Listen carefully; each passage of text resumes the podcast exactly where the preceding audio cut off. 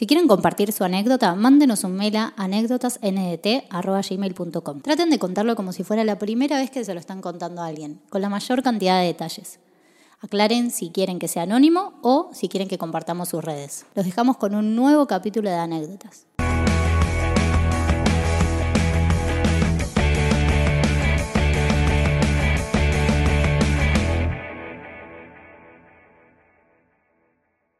Buenas, un capítulo más de anécdotas. ¿Cómo andan los pibes? Excelente, fantástico, el fin domingo. Juan Picarboniti no puede venir, pero vamos a hacer una hermosa anécdota.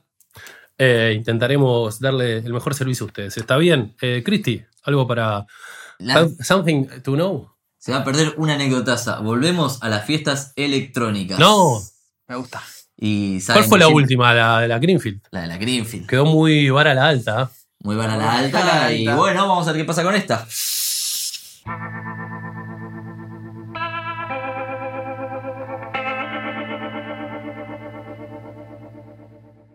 Hola a todo el equipo. ¿Cómo van? Me llamo Lucas, tengo 28 años y soy de Misiones. Esta anécdota pasó en abril del año 2018 en la ciudad de Buenos Aires. Me encontraba allí con unos amigos que son de acá, pero vivían allá para ir a una fiesta electrónica. Parece como que vivían acá por- porque querían una fiesta. Ah, re manija. Como que no tenías que irte a vivir. Como van dos años antes. Más específicamente una fiesta PSY del género Psytrance. Psytrance. Psytrance. Psytrance, que es de Pussy. No, no, no, es de Psychedelic. Ah, de Psychedelic. Ah, ah, bueno, he Psychedelic. ido, he ido. ¿Vos has, has Me- ido? Me encanta el Me encanta, que se iba a hacer en el campo del Estadio Malvinas Argentinas. No en el microestadio, sino en la parte de afuera. Esa sería mi primer gran fiesta electrónica. Ya había ido a algunas, pero ninguna de esa magnitud. Tipo 21 horas nos juntamos todos los que íbamos a ir en el depto de un amigo en Palermo. Éramos como 15, todos de misiones y todos conocidos. Para algunos también era la primera gran fiesta. La misma empezaba a las 23 horas y duraría hasta las 7 am. A eso de las 23 fuimos al predio en colectivo, un largo trayecto de Palermo hasta el Estadio Malvinas Argentinas. Ni bien llegamos, lo primero que vimos fue la gran cola de gente que había para entrar al lugar. El clima estaba nublado y minutos antes de entrar empezó a lloviznar. Si bien había pronóstico de lluvia y la fiesta era al aire libre, se hacía igual, ya que anteriormente había sido cancelada por motivos del clima. Por suerte, en esa ocasión no la cancelaron, pensamos. Al entrar al predio, recuerdo que nunca había visto tanta gente junta. Eran alrededor de 8.000 personas, todas bailando al ritmo del Psy. Entre paréntesis puso muy rápido o manija, como quieran llamarlo. Eh, eso de lo nuestro. ¿Y ¿Cómo, cómo es que se baila? A ver, ¿tenés una demostración, Cristi, o no? Sí. ¿Fosta? ¿Así? Y ves cada persona que algunos están. Claro, ahí. No, se baila como pegue la droga, claro. Yo bailo así. Pará, eh, la fiesta se llama BAT, B larga AT. Yo fui a la versión, a la anterior de esta. Y sé que fue esta porque creo que sé, No lo, que, spoilees, creo no que, sé lo que puede llegar a pasar. Uh. Sin spoilear. ¿Y qué? ¿El Abat, que es tipo esta también? La Buenos Aires Trans, es ahí en el Estadio de Malvinas, Argentina. Ah, mira. La noche empezó tranqui, entramos y lo primero que hicimos fue ir a comprar mucha agua para luego no tener que volver a la barra. Luego encontramos un lugar más o menos cómodo, pero lejos del escenario, donde podíamos bailar tranquilamente y no había tanta multitud. Teníamos muy buena vista al predio y al escenario que era increíble con sus luces. Casi todos tomamos pasti esa noche Ahí lo tenés. y la mitad ya la habíamos tomado en la fila para que cuando entremos ya esté teniendo efecto. Manija. Pillín. Manubrio. A todo esto de fondo, eh, tocaban los grandes artistas a nivel mundial de ese género de la electrónica. Toda la noche llovió, cada tanto paraba y luego seguía lloviznando, pero por suerte uno de los chicos se avivó y llevó bolsas de residuos de las grandes para usarlas como pilotos y pudimos zafar un poco de empaparnos. No obstante, la temperatura fue bajando bastante. A eso de las dos tomé la segunda pasti y empezó a hacer efecto minutos más tarde. Me acuerdo que empecé a preocuparme porque en el cielo había muchos relámpagos que hacían como un juego extra de luces de la fiesta, hasta que a las 3 de la mañana cae un rayo en uno de los árboles que estaban justo detrás del escenario. Clavó una foto el maestro. Boludo, sacó una foto del rayo. ¿Tal rayo? No, había tanta gente que alguien. Ah, alguien, no él. Salió en las noticias. esto- Acá está la foto. O acá. Esta movida. Fue el rayo que más cerca nos cayó en la vida a unos 70 metros. Automáticamente lo sentí como un golpe en el pecho y la gente muy eufórica, en vez de asustarse, gritaba de la emoción. Todo muerte inminente. Como si les hubiese. Como si, le- como si les hubiera gustado. Claro, dijeron Zeus, nos mandó una Sí, sí, sí, señal. Qué lindo, qué lindo el peligro. Uno que no toma nada está tipo, "Ch- chicos, no, esto es un peligro. Sí, sí, sí, sí, no, morir. A metros. El árbol se prendió fuego al toque y ahí dije, nos tenemos que ir. Empezamos a hablar de eso con los chicos porque no habían parado la fiesta. Cuando decidimos irnos, a los dos minutos de lo sucedido empezó a llover muy fuerte, un diluvio que fue acompañado de granizo y vientos de 100 kilómetros por hora según los medios, no podíamos movernos. A los segundos se cortó la música y la luz por completo. Todo era oscuridad. Solo sentía el viento, la lluvia y el granizo golpeando mi cuerpo. Eh, ¿Se puede poner un poquito de efecto granizo, Cristi, acá? Que percibía todo mucho más por los efectos del éxtasis. No había dónde esconderse, ningún techo ni nada. Tuvimos que abrazarnos entre nosotros y ponernos todos como bichos bolita en el piso, que ya era un río a esa altura. Qué paja estar drogado y sentir granizo, todo oscuro, lluvia. La- Mal. el éxtasis te hace sentir más el frío. Claro. Me ah, te- más el. Me contó un amigo. ¿Y el calor? Eh, no, no tenés. Tipo, tomás un mate y estaba más caliente de No. lo que está. Parece que no. Ah. O sea, te- tenés los dedos fríos, Ah, mira. creo, O sea, no tomen éxtasis cuando vayan a esquiar. sería. por ejemplo. El agua corría a gran velocidad por la cantidad de viento y lluvia y los granizos nos lastimaban.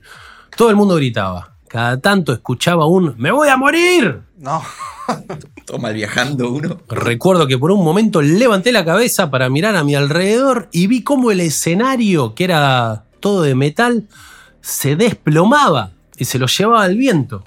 Fotito, mirá, che, un capo el chabón, mandó todo. Fue una vista increíble, acompañada de la sensación de que era el fin. Literal me pasó la vida por la cabeza en unos segundos, pensé en mi familia y quería estar a salvo. No podía despegarme de mis amigos que estábamos todos sujetados porque si no el viento te llevaba. Cuando aflojó un poco el viento empezamos a movernos todos, las 8.000 personas corriendo hacia la salida en plena oscuridad y gritos. Pero en realidad no corríamos hacia la salida, sino hacia la entrada del predio que tenía techo. Solo había una puerta de emergencia del estadio que daba al predio y estaba cerrada. Típico. típico de Cromañón. Mucha gente empezó a golpear y quería abrir esa puerta. Hasta que la abrieron de adentro personal del SAME, seguridad y policía. Ahí se armó una avalancha de gente para entrar y protegerse del granizo que seguía cayendo. Mi grupo, todo junto, o por lo menos eso creía, fuimos agarrados de las manos y abrazados, entrando de a poco y empujados al interior del estadio. Al entrar vi gente. Boludo, pero. eh, ¿Es conocido este caso? Sí. sí, yo lo vi en las noticias. ¿Qué fue? ¿Un personal fue? Una BAT. Buenos Aires Trans. Y fue muy conocido. Sí. Sí, sí, salió. ¿Y por qué no? Bueno. Conozco gente que fue a ese. Al entrar vi gente tirada, llorando, sangrando, con respirador, tomando agua, gente que gritaba nombres de personas desaparecidas. Uf. Mis amigos se dieron cuenta eh, que yo no estaba bien. Esa noche hacía unos 13 grados y por lo sucedido la temperatura bajó muchísimo y con la patilla menos 4. Sí. Temblaba del frío y del shock, pero a la vez no podía parar de mirar a todo el mundo. Mis amigos me desvisten y me ponen so- ropa seca que tenía en una mochila que no se había mojado tanto porque pusimos nuestras cosas dentro de una de las bolsas de residuos. Antes de vestirme me abrazaron cinco de ellos para darme calor. Fue como volver a la vida. Grande. Mal, o sea, estaba al borde de la hipotermia el chabón. Sí.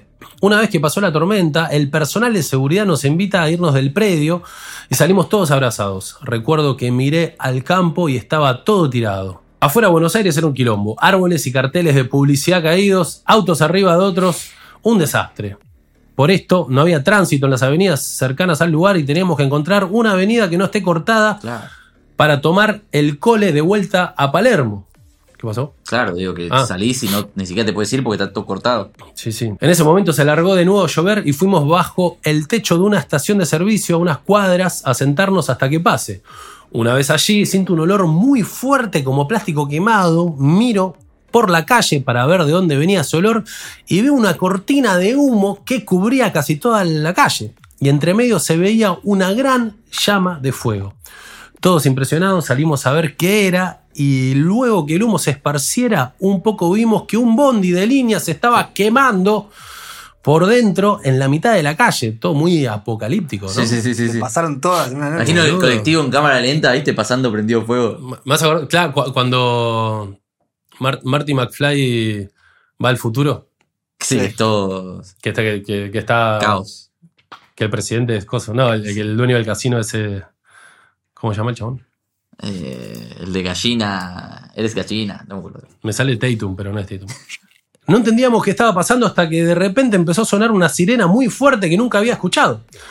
Era la de un camión cisterna que estaba cargando nafta en la estación de servicio y tenía un sensor de emergencia que suena cuando siente humo.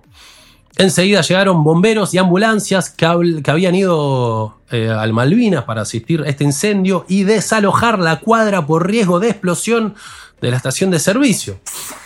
Concha de la lora. Empezamos a correr y al hacer media cuadra explota el tanque ¿Qué? de nafta del bondi formando el famoso hongo de humo. El de la Sí, sí. La bomba nuclear. La bomba Hiroshima. atómica. Hi- Hiroshimita. Por suerte no estaba cerca, mis amigos y yo no podíamos creer lo que estábamos pasando nuevamente después de vivir lo de la fiesta. Claro. Wow, Y todo esto de pasti ellos. De Guatemala a Guatepeor, ¿viste? Tipo. Qué locura, boludo. Qué suerte que no estaban cerca. Mal. O sea. ¿Te- te- ¿Se acuerdan de ese, ese, ese sketch de, lo, de tipo que los machos no miran para atrás? Así. Sí.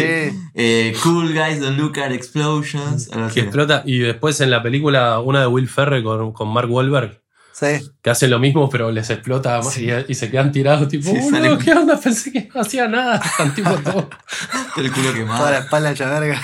Buenísimo. Mis amigos y yo no podíamos, no podíamos creer lo que estábamos pasando eh, nuevamente después de vivir lo de la fiesta. Corrimos como 10 cuadras sin luz hasta que llegamos a una avenida y tomamos el bondi. Llegamos al departamento de mi amigo en Palermo a las 6 de la mañana. Vaya noche la que vivimos. Verdaderamente conocí la ciudad de la furia. Espero que les haya gustado. Les mando un abrazo a todos y les dejo un video desde adentro de la fiesta.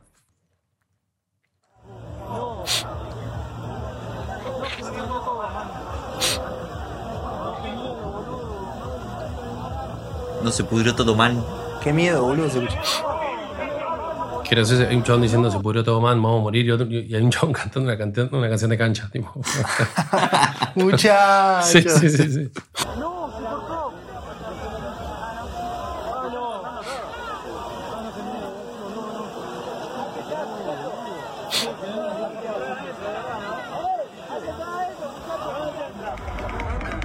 No, ¿Viste eso? Está el trueno. El relámpago. el, el escenario. No, el relámpago. wow. Ah, no hay video del escenario. No, no, no mandó. No, se vio atrás igual ahí. Sí, sí, zarpado. Bueno, Bueno, esa es la música. Tucu, tucu, tucu, tucu, Claro. tucu. Imagínate, todo música de, de apocalipsis, además. Claro. sí, qué come cabeza, boludo. Terrible. Bueno. Eh, yo fui a esa fiesta. No, come cabeza la música. Sí, sí, por eso a mí me gusta. pero- No, no, está buena, pero, pero sumarle todo el- lo que pasó. sí, es sí, tipo- no, no va para lo que acaba de pasar ahí. Claro, y ves tipo. ¡Va a explotar el camión Con cisterna! luces. Tucu, tucu, tucu, tucu, tucu, Claro, tucu. ves un amigo tuyo tipo. ¡ah! Así, tipo por morirse. Además, todo drogado. Tipo, ah. Yo Wow. fui a esa fiesta, la anterior a esa, y Mm. fui en bici desde San Telmo. ¿Y dónde? Imagínate si pasaba eso, yo estaba con la bici y la tenía que dejar ahí y me la metía en el orto. Sí, mal. Uf. La ¿Qué, la dejé dejaste atada? atada, sí. Estás loco, chaval. Che, ¿y tuvo difusión todo este quilombo? Sí, yo Sí. lo del camión que explotando no sabía. Sabía lo de que se había caído el escenario, todo eso sí salió en las noticias. Pero Mm. lo de la bomba, la Hiroshima, esa. Mirá, Sí, igual no es Hiroshima, no es que explotó la. No, obvio, pero se refería al la- honguito, digo. que arma. Sí, sí, sí. En lo que explotó, por ahí, por ahí puede haber dado confusión. No, no explotó el camión cisterna. Ah. No, no, Si no. explotaba toda la ciudad, boludo. Todo Núñez ahí. No, Núñez no. Eh, ¿cómo No, pero de esos que Paternal. inflamable. ¿Qué, ¿Qué explotó si no? No, el, el tanque de nafta del colectivo. Que Ah, estaba que en medio de la estaba cuadra. fuego. Claro, Claro, claro. Claro. Que no llegó hasta el camión cisterna. Igual, Claro, obviamente, dejó de cargar Claro, claro. todo lo que. por- Eh, Zarpado, boludo. Un día de Día de furia. mal. casi muerte de apocalipsis. Y posta que con la droga se, aumenta todo. Sí, sí, sí. El frío, por- e- eso es lo que más me. No, el granizo, todos abrazados sobre el granizo. Acá así. Ta, ta, ta. Me hizo acordar a. Yo fui a ver a los Foo Fighters a River en el 2012, También que hubo un diluvio increíble. creo, no me acuerdo qué año era, pero por ahí, que hubo un diluvio zarpado. Que la gente arrancaba el piso de River y se tapaba. Sí, arrancaba el, el- el piso que ponen sobre el césped El para no arruinarlo y lo usaba como de. De paraguas. De paraguas. De paraguas, mirá. Estaban todos así, me acuerdo que se cayó una Y de las tocaron todo, ¿no? Tocaron todo el. Tengo la imagen de David Grohl diciendo a la verga. Se cortó una de las luces, creo, y tocaron así, tipo, en la oscuridad. Estuvo zarpado. A mí me pasó en la fiesta de disfraces de Paraná. Viste que hay una mega fiesta de disfraces gigante, es la más- como una de las más grandes Sí. del mundo. Mm. La, un- la- la- fui dos veces. La segunda que fui pasó medio lo mismo. Diluvio mal, se cortó la luz y tuvimos que salir. Pero no, te digo, nunca tuve. O sea, miedo de. También estaba de pasti encima. de ir eh, caminando con el agua por acá. No es joda, no es joda. Durante. Por acá. Por acá. Tipo, No. caminando, no sabías qué pisabas, era barro. Nosotros todos medio abrazados también saliendo de ahí, disfrazados encima. Toda la gente pánico. Y caminamos con el agua por acá como No, 5 boludo. o 7 cuadras. Me hizo acordar la imagen de, de Forrest Gump cuando están en. Cuando habla de la lluvia. La que cre- dice que empieza a no ver la lluvia es la que crece de abajo y están caminando con los chumbos así, con la. Ah, la guerra. en La guerra. Sí. Eh, Pero ¿cuánto, ¿cuánto tiempo estuviste caminando por como acá? 5 cuadras. No, o sea, boludo, qué primero cagazo. era como, che, no, se puede pasar. Bueno, ya fue, caminemos. Empezamos a caminar y de repente el agua se empezó a subir, terminamos el agua acá. Qué cagazo, boludo. Pisando barro, ya no sabías que pisaba, era horrible. Gente, no vayan a fiestas, no se droguen, quédense en su casa y no salgan, ¿está bien? Bueno, maestro, muchas gracias por mandarla. Eh, ¿Dejó sus datos? No, ¿no? Ah, Lucas. Bueno, Lucas de Misiones. Te mandamos un saludo. Saludos a la gente de Misiones. Muy buena, ¿eh? Nos vemos la próxima. Eh, gracias, gracias por escucharnos. Gracias, Conrado Ares, por filmarnos y iluminarnos. Gracias al señor Cristian Cotomí por elegir esta hermosa anécdota y por. Editarla, editar el video, poner los granizos. Exactamente. Así que, bueno, gente, nos vemos la próxima. Que terminen bien. Adiós.